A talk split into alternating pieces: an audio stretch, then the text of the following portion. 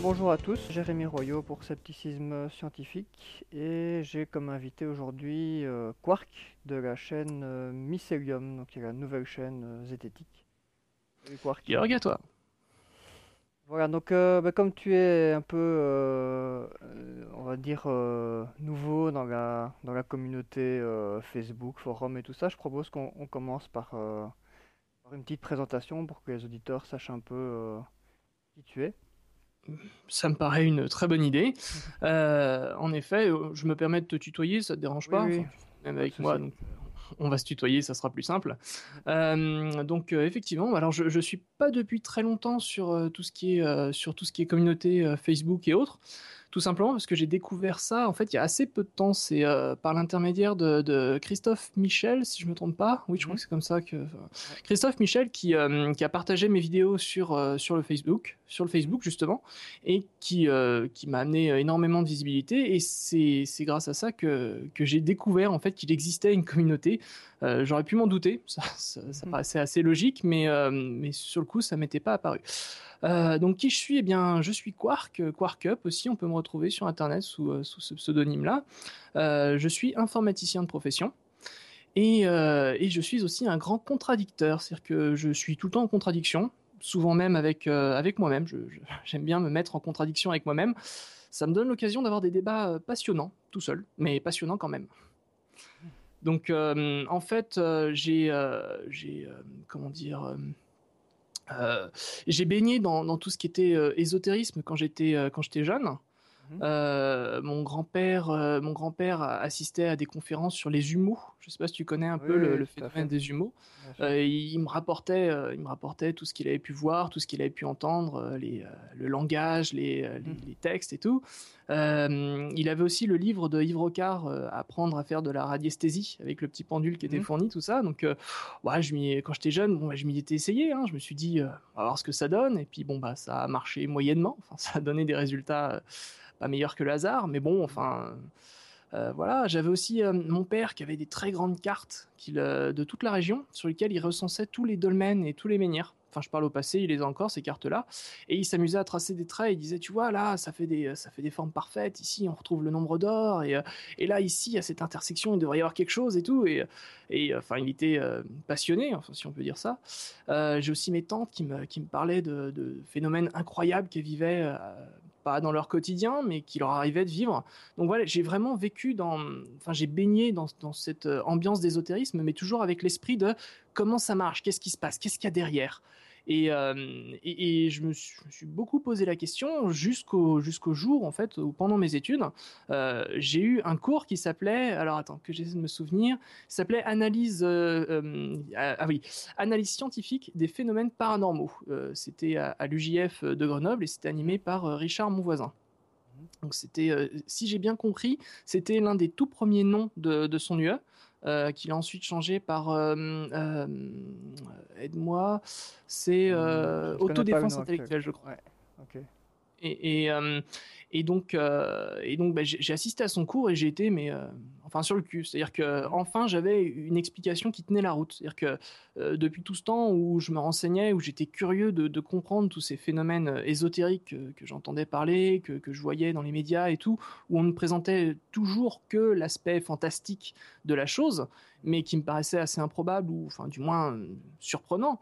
Euh, au moins là j'avais quelqu'un qui me donnait une explication claire, rationnelle euh, et, et, qui me convenait. Enfin, moi, j'attendais juste quelque chose de concret, quelque chose de, tangible. Et, c'est exactement ce que m'a donné Richard, mon voisin.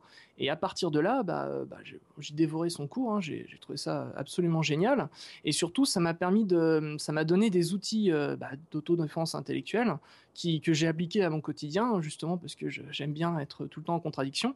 Et, c'est ces outils que, j'ai euh, que j'ai mis en application sur, sur tout ce qui m'entourait. Et je me suis rendu compte que, bah, à force euh, de parler avec les gens qui, m'entourent, avec, euh, avec, euh, enfin, dans les dîners, dans les, dans les apéros et tout, quand je parle de la, enfin, j'adore parler de la zététique et, je leur dis, voilà, est-ce que tu connais la zététique et tout? Bon, les gens connaissent généralement pas. C'est ah non non, je connais même pas le nom. Donc j'explique un peu ce que c'est et j'aimais bien parler de l'expérience avec le chat et la souris. Fait toujours, ça me fait toujours bien sourire. Et surtout, ça intéresse les gens. Et, je me suis rendu compte que bah, j'avais cette passion d'expliquer que finalement, il y a des méthodes intellectuelles qui permettent de, démystifier certaines choses qui, peuvent paraître complètement ésotériques et qui finalement ne le sont pas tant que ça. Et, je me suis dit, mais plutôt que d'y aller au compte-goutte et, d'expliquer tout ça aux gens un par un, pourquoi est-ce que j'essaierais pas d'en faire un truc un peu plus large et d'en faire une chaîne où au final ce que j'explique à une personne, ben, je l'explique à qui veut l'entendre et, j'espère que les gens ben, vont utiliser ce, savoir qui n'est pas forcément facile d'accès euh, pour, euh, pour le mettre en, pratique et, l'utiliser justement dans les dîners, dans les repas en disant ouais mais attends tu sais euh, il y a un truc là ce que tu dis c'est un peu biaisé parce que machin tout ça et que et que les gens ben, faire monter le niveau général des conversations dans les dans les dîners et ne plus se contenter se, contenter de se cantonner à du ouais j'ai entendu dire que le professeur truc avait découvert que la papaye fermentée etc etc donc voilà ben ça c'est moi. Ok.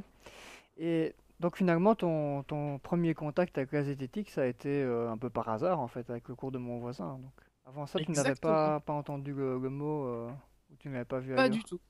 Pas du tout. Alors si, j'avais dû l'entendre une fois à la télé, euh, mais sans comprendre. je, je, mhm. crois même que c'était je vais peut-être m'avancer un peu, mais c'était probablement euh, Henri Brock. Euh, c'était il y a longtemps, j'étais vraiment très très jeune. Euh, enfin, je dis ça, enfin j'ai que 30 ans, donc je suis pas, je suis pas si vieux que ça, mais bon, enfin, je devais voir entre 7 et 10 ans, un truc comme ça. Et, bon, bah, j'adorais dévorer, comme je te l'ai dit il y, a, quelques minutes, j'adorais dévorer les, émissions de télé qui passent l'été et qui parlent de phénomènes incroyables. Et il y avait à la fin de l'émission un, un, contradicteur, un, et je crois que c'était Henri Brock qui, disait mais non, mais alors euh, là vous voyez ce phénomène, on peut l'expliquer comme ça. Mais bon à l'époque c'était très tourné au sens où euh, on en faisait quelqu'un de pas content qui était juste, euh, qui avait juste envie de dire que que bah que finalement c'était juste quelqu'un qui avait pas envie d'y croire mmh. et que et que il empêchait les, autres de rêver. En, gros c'était l'image que, que ça en donnait. Mais sur le coup j'avais pas saisi, enfin j'étais beaucoup trop jeune pour saisir le sens de ce qu'il disait et, saisir l'implication de, enfin, de ce que ça voulait dire, tout simplement. Donc, euh, et puis surtout, euh, on lui accordait euh, une à deux minutes sur une émission d'une heure et demie. pas de quoi lui laisser parler, enfin pas de quoi le laisser parler et s'exprimer et faire comprendre son message. ou du moins, il on avait dû le laisser s'exprimer, mais on a dû le couper au montage. Je pense que c'est ça. c'est ça. Très certainement, très certainement. typiquement, et, typiquement du sceptique dans les médias, quoi. Mais oui, mais, euh, mais c'est ça qui est formidable avec Internet, avec YouTube, c'est que bah, les sceptiques peuvent prendre, euh, peuvent prendre le rôle qu'ils veulent prendre. Euh, d'ailleurs, ce mot sceptique, on y reviendra juste après parce que hum, il y a un truc qui me choque un peu, mais j'y reviens juste après. Et, donc, bah, j'avais dû avoir ce, premier contact avec le scepticisme, mais pour moi à l'époque, c'était juste du hypothèse B tu vois et encore c'était euh, l'hypothèse D en fait. C'était euh, il y avait A c'est les extraterrestres B c'est les fantômes et puis mmh. après en avoir passé 4 ou 5 il y a l'hypothèse D. Oh, au fait c'est peut-être juste que vous avez mal regardé. Tu mmh. vois mais euh, mal regardé c'est pas clair. Alors c'est un peu facile. Ça, paraît un peu facile quand, quand es jeune de se dire ouais mais mal regardé les gens ils ont regardé ils sont sur deux. Mais sauf qu'ils expliquaient pas que le cerveau en fait est complètement complètement à la ramasse de temps en temps Mmh, et, donc euh, c'est beaucoup plus tard, c'est euh, le phénomène paranormal, c'est le mot phénomène paranormal.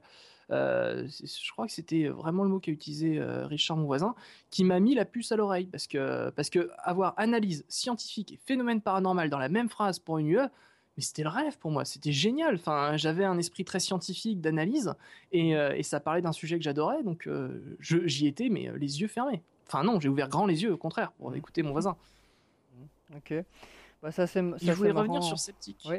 Je voulais revenir sur Sceptique parce que hum, j'entends beaucoup, euh, il y a la communauté des sceptiques. Euh, donc euh, pour toi et moi, c'est assez clair. On se dit mm. les sceptiques, c'est c'est ceux qui ne croient pas en qui ne croient pas en, en l'explication irrationnelle dans un premier temps ou du moins qui ne croient pas à l'explication. c'est compliqué à expliquer, mais euh, disons que quand, un phénomène paraît extraordinaire, les sceptiques, ce sont ceux qui ne croient pas en, ce phénomène extraordinaire. Mais en fait, ça marche dans les deux sens. Euh, on va dire, les partisans de l'homéopathie mmh. sont sceptiques quant à l'explication placebo. Tout le monde est sceptique. Il y, a les partisans et, les opposants qui sont tous sceptiques. Y a, les uns sont sceptiques de l'explication rationnelle et les autres mmh. sont sceptiques de l'explication extraordinaire. Et, du coup, c'est très bizarre. Depuis que, depuis que je m'intéresse à la communauté, j'entends souvent ce, mot sceptique utilisé, mmh. mais je me dis, mais c'est sceptique de quoi? C'est un peu comme, enfin, la tronche en bien, on a parlé il n'y a, pas longtemps, c'est l'athéisme, c'est le fait de dire, je ne crois pas en, un Dieu, je suis athée chrétien, ou je suis mmh. athée, pas bouddhiste, parce que les bouddhistes, je crois, c'est pas une divinité, athée musulman, par exemple. bon, bah on ne dit pas euh, je suis, euh, je ne crois pas. Euh, enfin, il faut dire qu'on ne croit pas en un Dieu, mais sans pour autant dire on ne croit pas en, aucun Dieu. Et, sceptique, en fait, c'est un peu le même principe. C'est tout le monde peut être sceptique, en fait. Tout le monde est sceptique. Il y a, ceux qui pensent que leur explication est valable, qui, sont susceptibles de penser que, les explications non rationnelles sont sceptiques, sont, sont, enfin, ils sont sceptiques. Tout le monde est sceptique plus ou moins, en fait. Mmh, tout à fait. Mais je m'égare. Bah, je pense que le, terme euh, sceptique, euh, c'est aussi lié un peu euh, à, un terme qui était utilisé de manière critique ou insultante par rapport à une certaine posture rationaliste ou d'investigation de, des phénomènes extraordinaires. Et la, communauté, après, se l'est un peu appropriée au fil du temps. C'est vrai que c'est un terme qui, véhicule aussi des choses négatives et qui est, qui est peut-être pas idéal. Mais euh, bon, après, le terme zététique, moi, je le trouve pas idéal non plus parce que euh, finalement, la, la, zététique, euh, il n'y a quasiment pas. enfin, il n'y a pas de différence fondamentale entre la zététique et le, et le scepticisme. ce sont juste des différences de, de coutumes locales, entre guillemets, quoi. Mais c'est un peu problématique aussi d'avoir fait deux mots, je trouve. Enfin, il n'y a, pas de, a pas de bonne solution à la ben, terminologie employée, je trouve je trouve que zététique, au contraire, c'est un mot qui est bien parce que les gens ne le connaissent pas souvent. Euh, les, euh, les, gens avec qui je discute, quand je dis euh, ouais, je m'intéresse de près à la zététique, ou alors je fais une chaîne sur la zététique, dans, on va dire 90% des cas, peut-être même plus, hein, je, fais ça au pifomètre, mais mhm. dans, dans, un très grand nombre de cas, les gens me regardent en disant mais c'est quoi la zététique C'est un mot qui ne véhicule pas de, qui ne véhicule pas de connotation. Être sceptique, déjà, on connaît tous le mot antiseptique qui veut rien dire, enfin qui veut dire autre chose. Enfin, je veux dire, euh, antiseptique c'est pour désinfecter. D'ailleurs, euh, enfin, je trouve que c'est à chaque fois ça me fait sourire. J'entends, euh, il est sceptique. Oui, lui, il est antiseptique. Il désinfecte ses arguments. mais la zététique, ça véhicule rien. Du coup, tu peux expliquer mm. de façon, de la façon la plus neutre possible. Alors que sceptique, ça veut dire j'y crois pas. Enfin, mmh. tout le monde a dans la tête sceptique, c'est j'y crois pas. Mmh. Euh, et, quelqu'un qui dit je fais de la zététique, c'est pas quelqu'un qui n'y croit pas, c'est quelqu'un qui, recherche la vérité, qui recherche le, savoir, qui recherche l'exactitude ou qui préfère s'abstenir. Enfin, c'est une philosophie, c'est ça, ça regroupe plein de choses, mais tu peux t'affranchir de la connotation négative avec le mot zététique, chose que tu ne peux pas faire avec le mot sceptique parce que c'est un mot qui est beaucoup plus euh, ancré dans le, dans le langage courant. Mhm. Oui, c'est vrai. Ça, c'est un avantage potentiel du, du mot zététique, effectivement.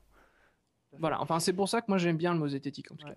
Là, je veux une petite question euh, de parenthèse par rapport au cours de, de, Richard. Euh, est-ce, est-ce qu'il a encore beaucoup insisté dans son cours sur le fait que la zététique était euh, l'investigation scientifique des phénomènes paranormaux? Ou est-ce qu'il utilisait plus son, sa terminologie à lui de didactique de l'esprit critique je c'est un peu loin, hein. ça fait quand même une, une petite dizaine d'années que j'ai quitté son ah, cours. Hein.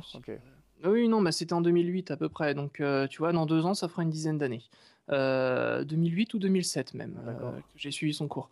L'intitulé du cours, c'était vraiment analyse scientifique. Donc, mmh. le premier cours où il nous a expliqué le, le, concept de son cours, il a bien insisté sur euh, que c'était une analyse scientifique. On allait utiliser une méthodologie scientifique. Mmh. Euh, il a aussi bien insisté sur le fait phénomène que sur le, fait pardon que les phénomènes étaient prétendus paranormaux, c'est-à-dire que mmh. on n'allait pas, enfin justement jusqu'à preuve du contraire, les phénomènes ne sont pas prouvés. Mmh.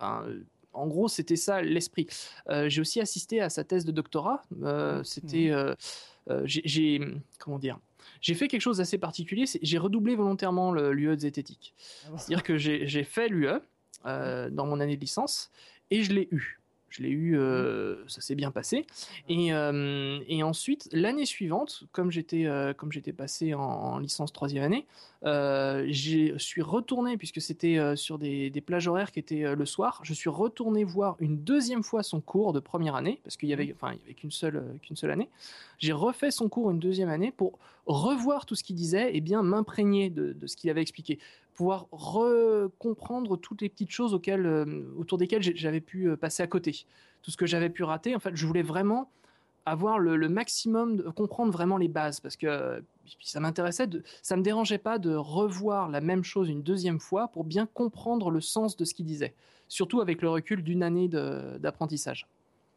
Et donc, donc à partir de la fin de la deuxième année, donc il a eu son, son doctorat et son doctorat portait justement sur la didactique euh, de l'esprit. Euh, euh, et c'est quoi le dernier terme L'utilisation des didactique de l'esprit critique et c'est l'utilisation des interstices dans les médias. Oui, voilà, exactement. Bah ça, c'est son, son titre de thèse, si je me trompe pas. c'est ça et ben euh, justement cette didactique de l'esprit, si j'ai bien compris, c'est le, nouveau terme de son UE euh, qui, est utilisé actuellement. Alors je ne sais pas depuis combien de temps, mais euh, en gros, la manière dont il enseignait, c'était ça, c'était exactement ça. Il nous a parlé de Hubert Reeves à plusieurs reprises en disant mmh. que bah il faisait de, de l'astronomie de papy, mais euh, mais que dans le fond, c'était peut-être pas complètement faux, mais il y avait plein de choses qui étaient un petit peu dépassées, qu'on avait appris plein de trucs depuis, mais que avec mmh. sa barbe de grand-père, il faisait très Papa Noël et que ça, plaisait mmh. aux, gens à la télé. Et c'est pour ça que c'était lui qui était interviewé plutôt que des gens qui étaient un peu plus renseignés sur les sur les choses modernes. Mais euh, mais voilà, il nous a il a toujours eu cette, cette direction dans son discours. Euh, même si euh, même s'il n'a peut-être pas employé le terme, enfin je crois que la première fois que j'ai entendu le terme employé, c'était pendant sa soutenance de, doctorat. Mmh. Ah, ok. moi j'aime bien le, terme euh, didactique de l'esprit critique. c'est très. Oui, j'aime bien aussi. C'est j'aime bien. c'est pas mal. Ça fait très boîte à outils. Euh, c'est ce qu'il expliquait pendant, euh, pendant sa thèse, c'est que c'est le genre de boîte à outils, euh, boîte à outils, enfin au sens, au sens, au sens livre, enfin méthode, mmh. qui pourrait être fournie à des enseignants.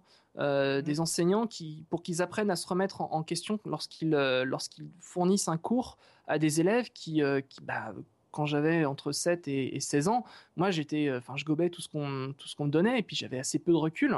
Et c'est vrai que fournir ce genre de boîte à outils, enfin la didactique dans ce sens-là, c'est, enfin je trouvais que c'était c'était une très bonne remarque de sa part. Mmh, tout à fait, tout à fait. Ok. Euh, bah, je propose peut-être qu'on parle un petit peu de ta chaîne. Euh, donc il s'appelle donc Mycelium avec un Myceliums, avec, un avec un S et avec un Y qui ne sauraient pas l'écrire. Et voilà, bah, je te laisse peut-être euh, présenter un petit peu le projet et dire un peu euh, finalement d'où t'es venue cette idée de, de, faire cette chaîne.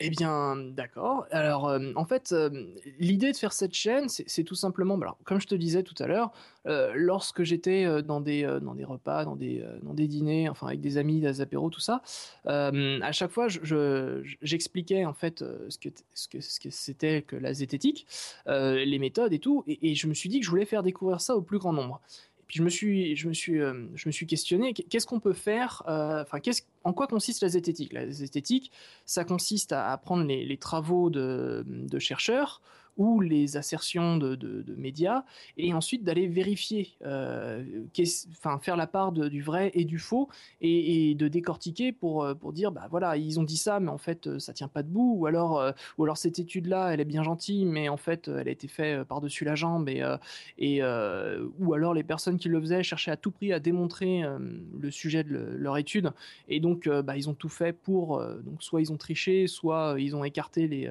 les, les cas tout ça. Donc ça demande beaucoup de travail. Je me suis dit, les gens qui, regardent, qui regardent YouTube, bon bah, soit c'est des vrais scientifiques et, ils savent tout ça, euh, et donc euh, ils connaissent cette démarche et ils vont dire, bah oui, il a raison.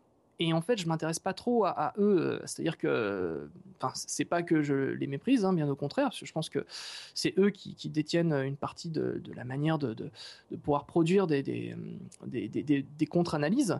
Euh, mais euh, non, je me dis, le grand public qui, va surfer sur YouTube, qui va regarder une vidéo comme ça, eux, ils ont ni la compétences euh, techniques, et je parle bien de compétences techniques, euh, pas de compétences intellectuelles, euh, la compétence technique ni le, savoir scientifique pour décortiquer les études et, comprendre pourquoi une étude est biaisée, pourquoi. Donc, soit je leur affirme cette étude est fausse, euh, et, là, bah, euh, je me place un peu en tant que spécialiste et, du coup, euh, je, fais valoir mon argument d'autorité et c'est très très mal. Enfin, du coup, je fais valoir mon autorité en disant c'est moi qui ai raison et c'est cette étude qui a tort et ça c'est pas bien. Enfin, c'est pas du tout mon but. Hein. Soit j'essaie de leur apporter la seule chose qu'ils peuvent avoir en main lors d'un dîner, lors d'un apéro, pour dire non, attends, stop, ce que tu dis c'est des conneries. et, et, pendant le cours de Richard, mon voisin, le truc qui m'a franchement marqué parce que je ne connaissais pas ça, c'était tout ce qui est sophisme et tout ce qui est, euh, enfin Richard appelait ça les, arguments moisis. Mmh. Euh, et, j'ai trouvé ça génial, arguments moisis. Euh, parce que il avait ce tic de langage. Enfin, Richard, mon voisin, il avait, je suis sûr qu'il l'a toujours. C'est juste que je l'ai pas vu depuis au moins une dizaine d'années. Il disait mais c'est complètement moisi ce, truc-là, ça, ça, pue.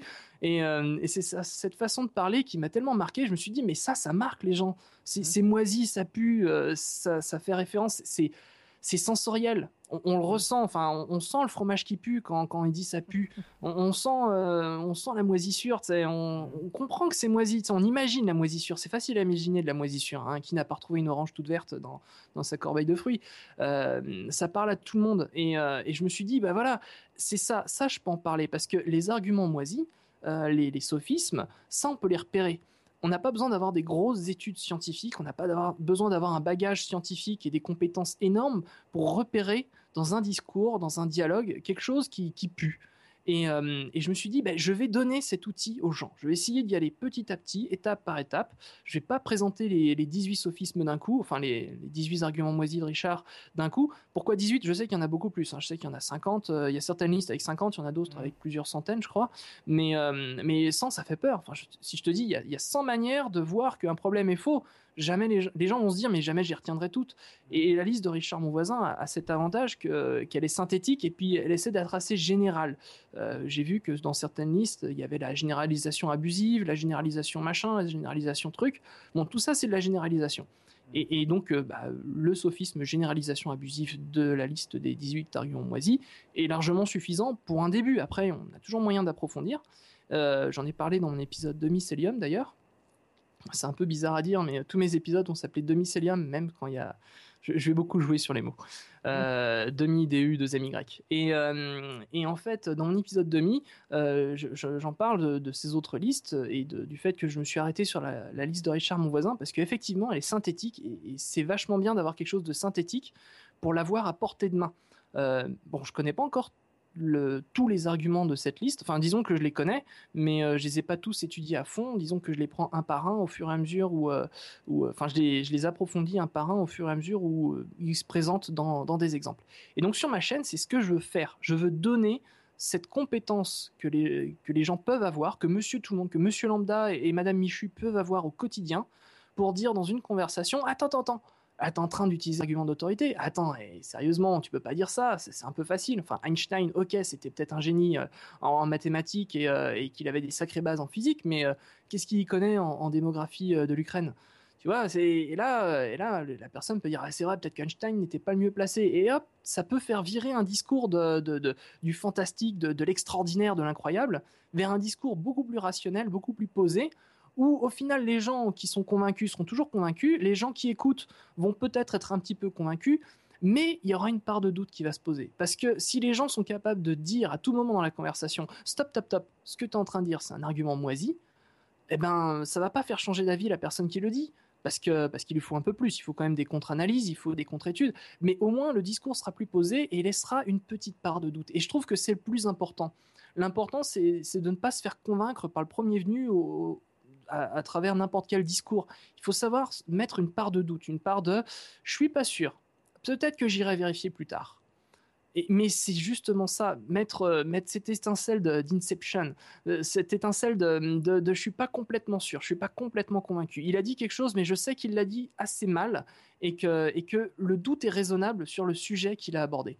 Et c'est pour ça que je fais cette chaîne, c'est pour aider les gens à à instiller, à instiller du, euh, du doute dans leur raisonnement, de, ne pas se faire avoir par, tout ce qu'ils entendent. Et, le pire, c'est que moi, enfin, moi, je le vois, mais au quotidien, je veux dire, je vais dans une grande surface, je vois quelque chose, je vois une pub, je vois un machin, je fais, mais ça, c'est un argument moisi, ça, ça pue, ça, c'est n'importe quoi. Je regarde la télé, euh, j'éructe, enfin, euh, j'adore. En ce moment, il y a, hum, je sais pas, alors toi, tu es en Belgique, c'est ça? Oui.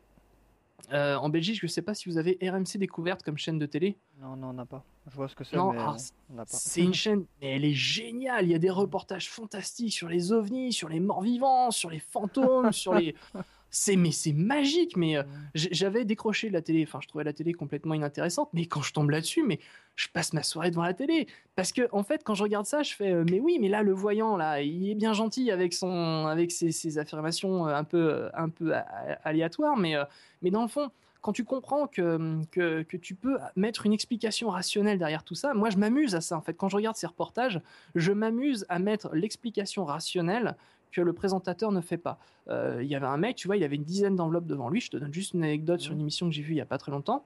Une dizaine d'enveloppes devant lui. Il disait oui, moi je suis un vrai médium. Euh, je suis dégoûté parce qu'il y a certains mauvais médiums qui euh, qui, qui, font ça, mais juste pour l'argent. Mais en fait, ils ont pas le don. Moi je l'ai. Alors je vais me prêter à l'expérience. Hein. C'est pas dit que ça marche. Tu vois, tout de suite, hop, je sens le. C'est pas dit que ça marche. Il est en train de s'assurer une sécurité au cas où ça marcherait pas.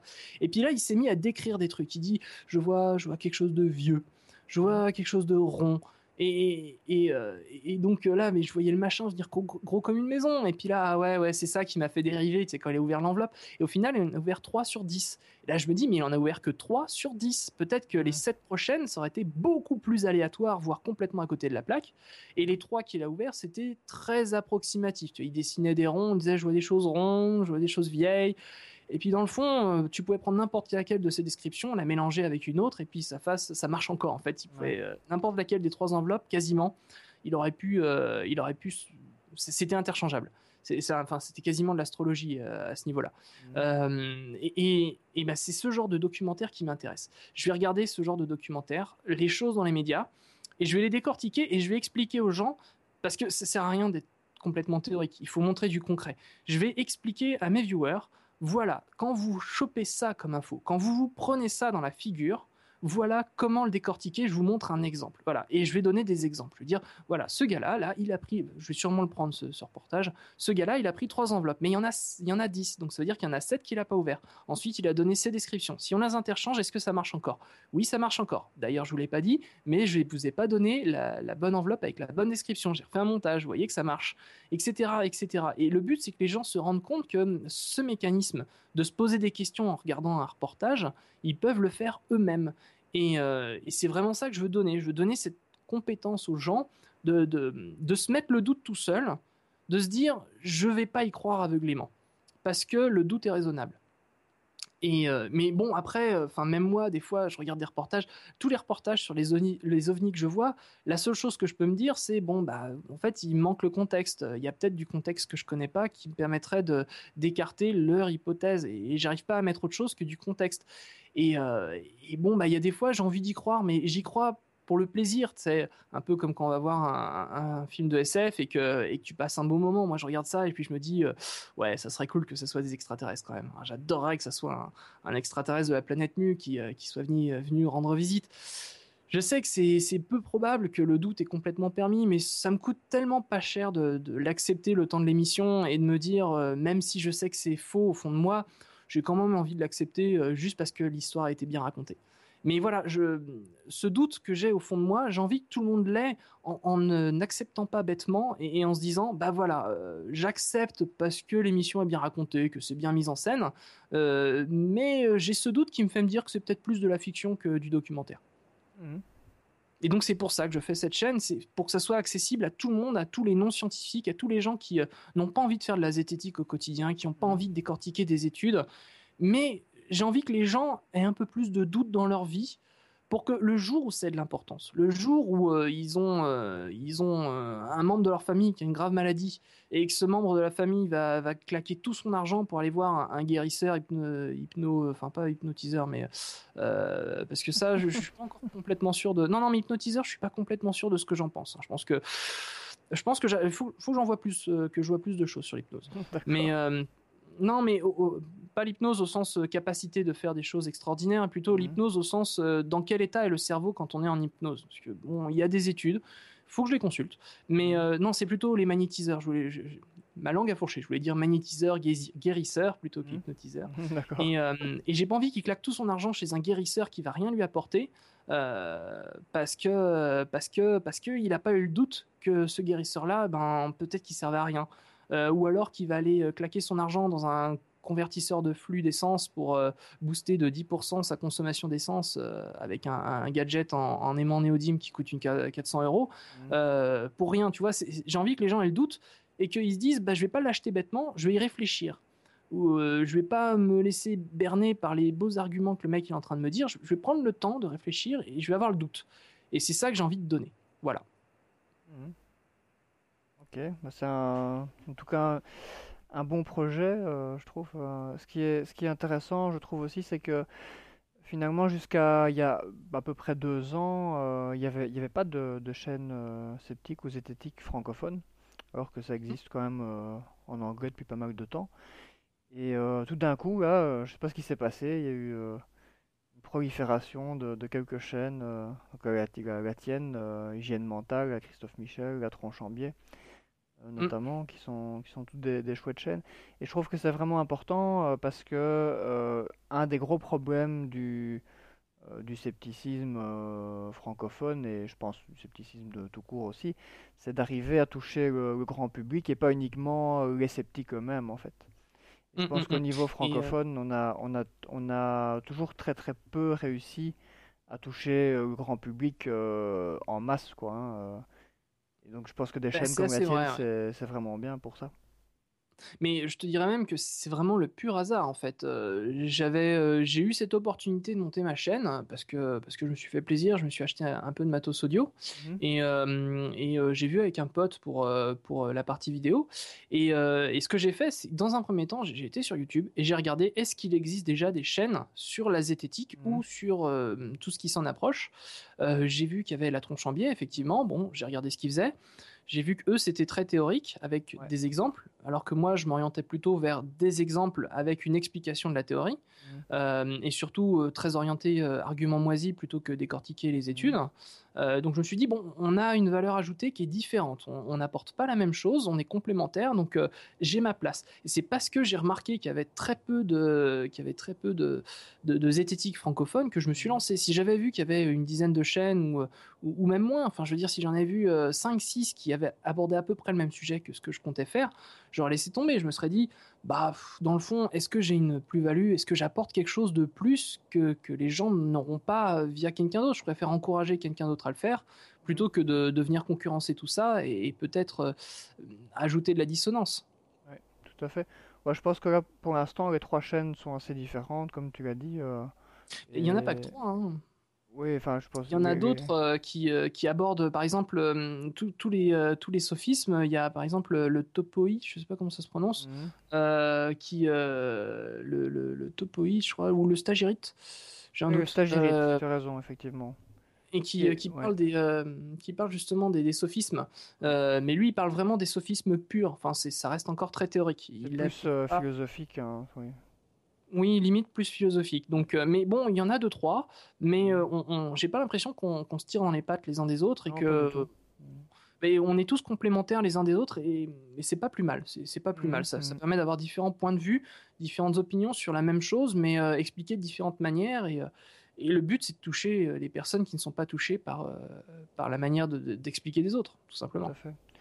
Une chose que moi j'aimais bien aussi dans certains de tes épisodes, c'est le, fait de, prendre des petites illustrations et de, guider un petit peu les gens dans, la réflexion qui fait qu'on aboutit à la conclusion. Et pas de faire juste un discours théorique sur pourquoi une chose est fausse ou pourquoi une théorie euh, aboutit à telle conclusion de manière très théorique, tu vois, très verbeuse.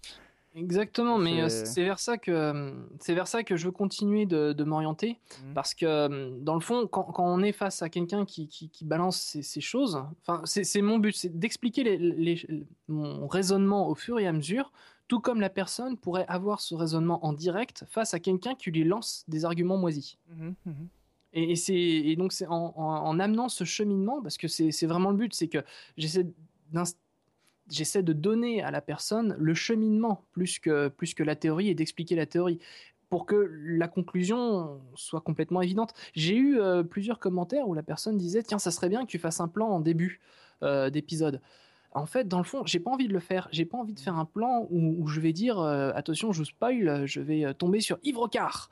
Mhm. J'ai envie de, ou alors je vais parler du, euh, du le, comment s'appelle, de la radiesthésie, de la, du, signal du sourcier. J'ai plutôt envie de dire, bah, il a décrit ça, et ensuite il a fait ça, ce qui l'a amené à découvrir ça, le signal du sourcier. Et alors, est-ce que le signal du sourcier existe? Non, parce qu'on n'a pas réussi à le mettre en évidence. Et il a fait des expériences, et là on peut, tu vois, etc. Tu vois, j'amène vraiment le cheminement. Euh, et, c'est pour ça que je vais continuer dans, cette optique. Je vais prendre des reportages, je vais prendre des articles, je vais prendre ce que la personne, euh, ce que monsieur, monsieur Lambda et madame Michu reçoivent euh, en pleine figure par les médias ou par n'importe quelle source qu'ils peuvent avoir, ou même dans une discussion anodine. Et, je vais leur montrer comment faire ce cheminement eux-mêmes pour avoir un petit peu de doute. Un petit peu de doute raisonnable. Mais ouais, je suis d'accord avec toi. Enfin, c'est c'est ce que j'apprécie dans, ce raisonnement, c'est le cheminement plus que, plus que la conclusion. Parce que la conclusion, le doute, la conclusion est toujours verte dans le fond, avoir du doute, ça ne veut pas dire arrêter son jugement. Même si dans certains cas, euh, enfin moi, j'ai arrêté mon jugement sur pas mal de choses. Hein. Il y a plein de mmh. trucs où, euh, où euh, je doute tellement de l'hypothèse, pour reprendre le dernier épisode de Christophe Michel, mmh. je doute tellement qu'un caillou lévite sur Mars que, que, je suis convaincu que le caillou ne lévite pas sur Mars. Voilà, c'est oui, ça, mais, mais, mais dans le fond, les personnes qui, qui reçoivent mon discours sans être convaincues, je ne peux que leur amener un petit peu de doute. Je ne peux mm. pas les, leur dire arrêtez de penser ce que vous pensiez jusqu'à maintenant, maintenant il faut penser différemment, parce que ça serait très présomptueux de ma part. Et ensuite, je ne sais pas tout leur passif, je ne sais pas comment est-ce qu'ils en sont arrivés là. Donc je ne peux pas leur imposer ma conclusion. Il faut qu'ils aient le doute pour se renseigner eux-mêmes et ensuite avoir peut-être euh, un avis divergent sur, sur la question, sur, quelque chose qu'ils pensaient avant, peut-être avoir un avis différent. Mmh ok. Et euh, bah, question très importante euh, par rapport à ta chaîne, euh, d'où vient cette tasse de café? Ah, cette tasse de café. alors, je peux te dire exactement d'où elle vient. Elle vient d'un voyage que j'ai fait en Angleterre lorsque j'étais en troisième au collège. Euh, si je me trompe pas, je sais peut-être la quatrième. Enfin, c'était au collège. On a fait un voyage, euh, voyage linguistique avec ma, ma classe et euh, on a eu une après-midi. Alors, je pourrais pas ni te resituer l'année, ni le jour, ni quoi que ce soit. On a fait une, une sortie, une sortie à Londres où on a eu une après-midi et je me suis promené dans les boutiques. Et moi, en fait, je suis un collectionneur de mugs. Je, je collectionne tout ce qui est tasses en céramique, porcelaine, parce que je bois beaucoup de café. Et, euh, euh, et, donc j'étais tombé sur ce mug que je trouvais très joli, je trouvais très classe, très distingué, euh, et que j'ai acheté. Et c'est beaucoup plus tard que je me suis rendu compte qu'en fait c'était un mug qui avait quand même la classe. Enfin, c'est de la porcelaine de Chine ah qui, a été fabriquée en Angleterre, mais enfin c'est le, style de porcelaine de Chine. Tu sais, un peu transparent mm. à la lumière, enfin qui laisse passer un peu la lumière. Et, donc cette tasse, je l'ai ramenée d'Angleterre. Et, et, en fait, au début, je voulais une tasse pleine de café pour en boire quelques gorgées, pour la manipuler. Et euh, le gars qui me prête le matos audio et qui me, euh, pardon, le matos vidéo et avec qui, euh, avec qui on, s'est lancé dans la chaîne, qui n'est pas Max qui fait la science perfuse, hein, c'est un autre gars. il m'a dit ouais mais tu vas être gêné parce que va tout falloir tout le temps penser au niveau du café, tu risques d'en foutre partout et tout. Et je fais ouais t'as pas tort. Et c'est vrai que j'ai tendance à faire de grands mouvements et puis parfois les mouvements ça aide à, faire passer, enfin le langage gestuel aide à faire passer un message. Mmh et, et, je me suis dit mais j'ai pas envie d'être embêté. Hein, euh, première euh, journée où, je tourne, ce que je vais faire, c'est je vais gélifier mon café avec de la gare Je l'ai montré dans mmh. l'épisode demi. Hein. et euh, je vais gélifier mon café avec de la gare pour ne pas être emmerdé pardon pour mon langage, pour ne pas être embêté. Et, j'ai pas du tout tilté. Enfin, moi, j'ai fait mon épisode en me disant, ouais, enfin, je, manipule tellement de tasses tout au long de la journée dans mon travail que, que, dans le fond, ben, je me suis dit, bah voilà, je la manipule comme d'hab. Mais je me suis pas rendu compte que, comme le café était solide, j'avais des grands mouvements. Mm. Et c'est les premiers retours de, ma famille qui, qui, ont vu les épisodes et de mes amis euh, qui ont vu les épisodes qui m'ont dit, oh, je voyais la tâche, je me disais, mais oh, ça va se renverser, oh, jusqu'à ce que je comprenne que. Et, pareil, j'ai été très surpris de la réaction des, des premiers commentaires des gens qui, euh, qui disaient, oh là là, la tasse, j'ai bien cru que ça allait se renverser, c'est quoi cette tasse complètement bizarre? Mais c'est complètement. Enfin, je voulais une tasse pleine de café parce que ça reflète vraiment ma personnalité. Hein. Je suis un, gros buveur de café, même un peu trop. Euh, mais euh, j'avais pas du tout anticipé cette réaction euh, quant à la gare à gare et au fait que le café ne bouge pas. Mhm. donc, au fil des épisodes, on va voir ta, ta tasse de café qui est de plus en plus moisie avec champignons. Oh non, non, non, je refais. Le... non, quand même pas. Non, non, non. S'il doit y avoir la moisissure, j'en mettrai peut-être dans le décor, mais certainement pas dans la tasse. La tasse, elle est classe. D'accord. Ok. Euh, je voulais aussi ajouter un truc, euh, mhm. sauf si tu avais une question. Non, vas-y, j'ai une question, mais je vais la poser après. D'accord. Euh, donc je vais griller ma dernière cartouche mhm. sur, ce que, sur ce que je voulais dire. en fait, c'est par rapport à mon métier. Comme je te disais au, tout début, je suis informaticien à la base. Mhm. Et j'ai aussi fait... Enfin, je me suis rendu compte que c'était plus ou moins une déformation professionnelle. Parce que dans le cadre de mon travail, je suis, euh, je suis développeur de logiciels euh, pour, euh, pour des entreprises, donc en mmh. SS2I, et, et, je suis souvent amené à, à chercher, à chercher la cause d'une erreur, d'un bug. Enfin, tu sais, quand mmh. il y a un bug logiciel et qu'il faut corriger, qu'il faut corriger ça, mmh. il faut chercher la cause. Et, et, je peux rarement expliquer à mon employeur que bah, si le logiciel plante, c'est la faute des extraterrestres de la planète Mu. Mm. Ça, c'est pas possible. Mon employeur, il va me regarder bizarrement, tu sais, c'est, je, je, peux pas le faire. Euh, donc du coup, euh, j'ai un peu, je fais un peu ce travail de, zététicien qui consiste à dire, bah, j'observe un bug. Maintenant, je vais essayer d'élaborer euh, des, hypothèses pour comprendre comment il se produit et, pour l'éradiquer. Donc, bon, je peux d'abord choisir la solution de facilité qui, me demande le moins de réflexion, à savoir c'est la faute du PC, c'est la faute du réseau, c'est la faute d'un rayon cosmique qui a tapé le processeur au mauvais moment, ou la RAM d'ailleurs. Euh, soit je remonte les manches et puis j'essaie de raisonner. Je me dis, bah voilà, je sais comment le logiciel est censé fonctionner, c'est moi qui l'ai fait.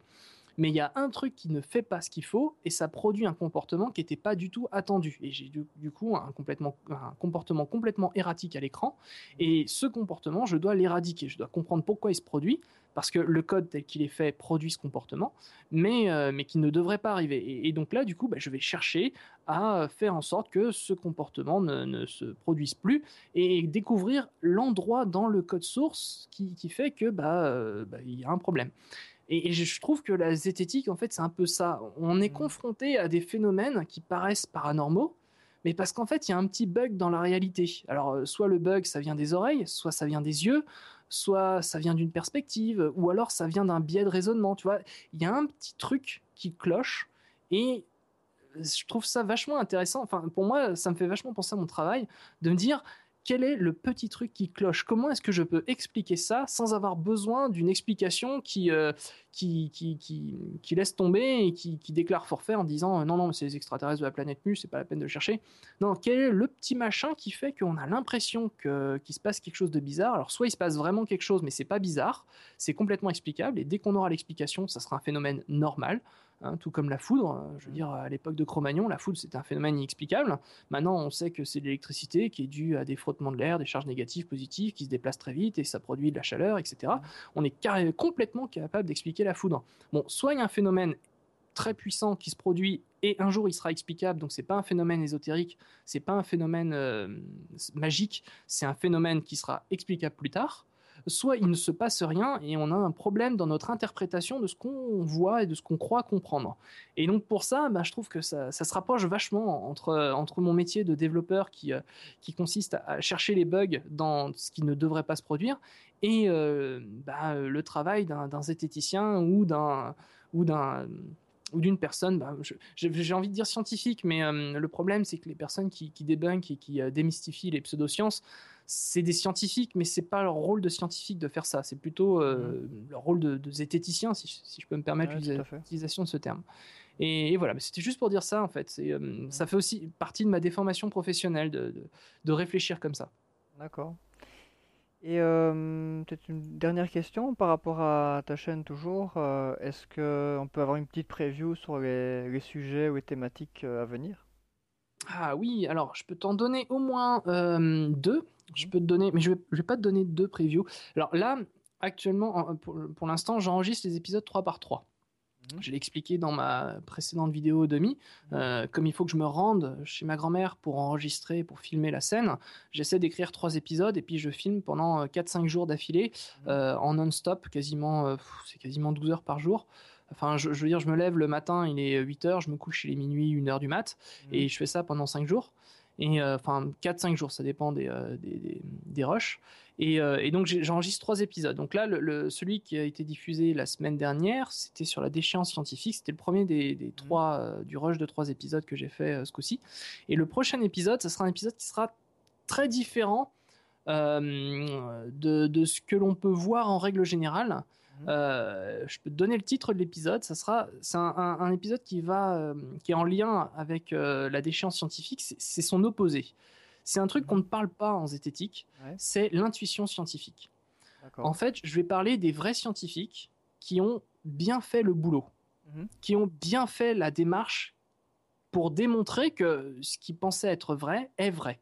Mhm. Parce que c'est bien beau de dire lui, il a mal fait le boulot, mais on montre, les zététiciens montrent rarement des scientifiques qui ont bien fait le boulot jusqu'au bout et que, et que ça fait pas polémique. Hein. Je te parle de scientifiques où mhm. j'ai choisi des scientifiques qui ne font pas polémique, qui, ah qui parlent vraiment euh, de sujets, euh, qui parlent vraiment de sujets, euh, de, sujets où tout le monde est d'accord. Hein. Je cite Einstein entre autres mhm. sur la fin. Euh, donc ça c'est pour le prochain épisode et euh, je vais pas parler de celui d'après parce que je regarde ça sous le coude. Euh, par contre je vais aussi commencer une nouvelle rubrique mhm. Qui s'appellera Demi-Célium, D-E-M-I, mhm. parce que je parlerai pas de, de moisissure. dans cette rubrique-là, donc ça c'est encore à écrire, je reviendrai sur les, sur les, les points qui ont besoin d'être retravaillés euh, par exemple, là sur ma dernière vidéo, j'ai dit si vous n'avez pas compris euh, ce que c'est que pas meilleur que le hasard, n'hésitez pas à me le dire. J'ai déjà deux commentaires qui me disent que ce serait pas mal d'en faire, euh, de faire ça parce que ça serait intéressant. Je sais que Christophe Michel l'a déjà fait cette notion, mais il est passé un peu rapidement dessus. Et ce que je ferai, c'est que je vais revenir un peu plus en détail. Je vais prendre le temps d'expliquer avec des exemples simples, avec euh, des lancers de dés, euh, ce que c'est que euh, ben, la, courbe de Gauss que, les scientifiques ont l'habitude de connaître pour savoir que 50-50, c'est très probable. Enfin, c'est avec un lancer de, pièces pile ou face, 50-50, c'est ce qu'on s'attend à obtenir, mais que, avoir 51-49, bah, c'est à peu près. Enfin, le hasard l'explique aussi. Euh, et, je vais bien prendre des exemples et euh, je vais essayer de faire ça euh, bien comme il faut pour pour expliquer pourquoi est-ce que ben pourquoi qu'est-ce qu'il faut pour que quelque chose devienne vraiment meilleur que le hasard aussi bien en négatif qu'en positif. Donc ça, ça sera un épisode qui, qui va venir, euh, alors je sais pas quand, euh, la mmh. prochaine fois que j'enregistrerai. Et euh, il y en a un autre aussi où, où j'aborderai un autre thème que ben, j'ai l'impression qu'il y a que moi qui utilise ce terme-là, donc je vais pas en parler. Mmh. Et je garde ça, je garde ça pour plus tard. Mais ça sera des épisodes qui seront normalement beaucoup plus courts, où, où ce, enfin l'équivalent de, si je me trompe pas, du point dans la tronche de la tronche en biais. Ouais, ouais, Où, où, c'est surtout, où c'est surtout qui, euh, qui explique les choses euh, avec le, le, suaire de, Moïse, je crois, ou le suaire de Turin. Euh, qui explique des choses. Il en a fait un, entre autres, sur. Excuse-moi, j'ai un peu abrégé ma phrase, mais.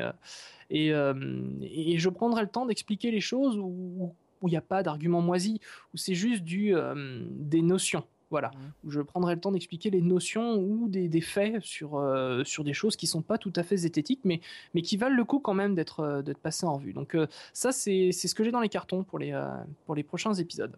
Ok, super, bah, merci pour les infos, je pense que ça intéressera nos auditeurs. donc je rappelle bah, l'adresse de ta chaîne hein, sur YouTube, donc c'est Mycelium avec un S et un Y. Et est-ce qu'il y a d'autres médias sur lesquels on peut te retrouver?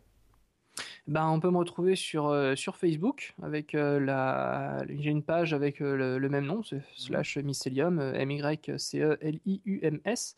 et Twitter, pareil. Alors, juste pour la petite anecdote, si j'ai choisi mycelium avec un S, c'est parce que, enfin, déjà, je trouvais le, mot assez classe. Mmh. Et, et, comme j'étais très orienté moisissure, je, je trouvais ce, ce mot-là, enfin, ça, faisait, ça sonnait scientifique. Malheureusement, la version sans S est prise partout. Donc, je parle des moisissures, voilà. pirouette euh, scénaristique si on peut dire euh, enfin j'ai rajouté un S tout simplement pour ça donc c'est pour ça que c'est justement c'est juste le mot myceliums mais au pluriel et, euh, et, donc bah, vous pouvez me trouver sur Facebook sur Twitter donc sur YouTube bientôt je vais bientôt atteindre les 500 abonnés ce qui me permettra de réclamer le, le nom de la chaîne donc, mhm personne ne me le pique avant, hein, s'il vous plaît. et, euh, et, euh, et, donc, euh, bah, dès que j'aurai 500, ça sera YouTube slash user slash mycelium, je crois, ou channel slash mycelium. Mm. Je, je sais pas trop comment ça se passait, mais j'attends d'atteindre ce, chiffre fatidique des 500 pour, pour réclamer le, nom de chaîne. Ça va, me va te faire un peu de pub pour euh, faire augmenter ce nombre rapidement. C'est bien urbain de ta part.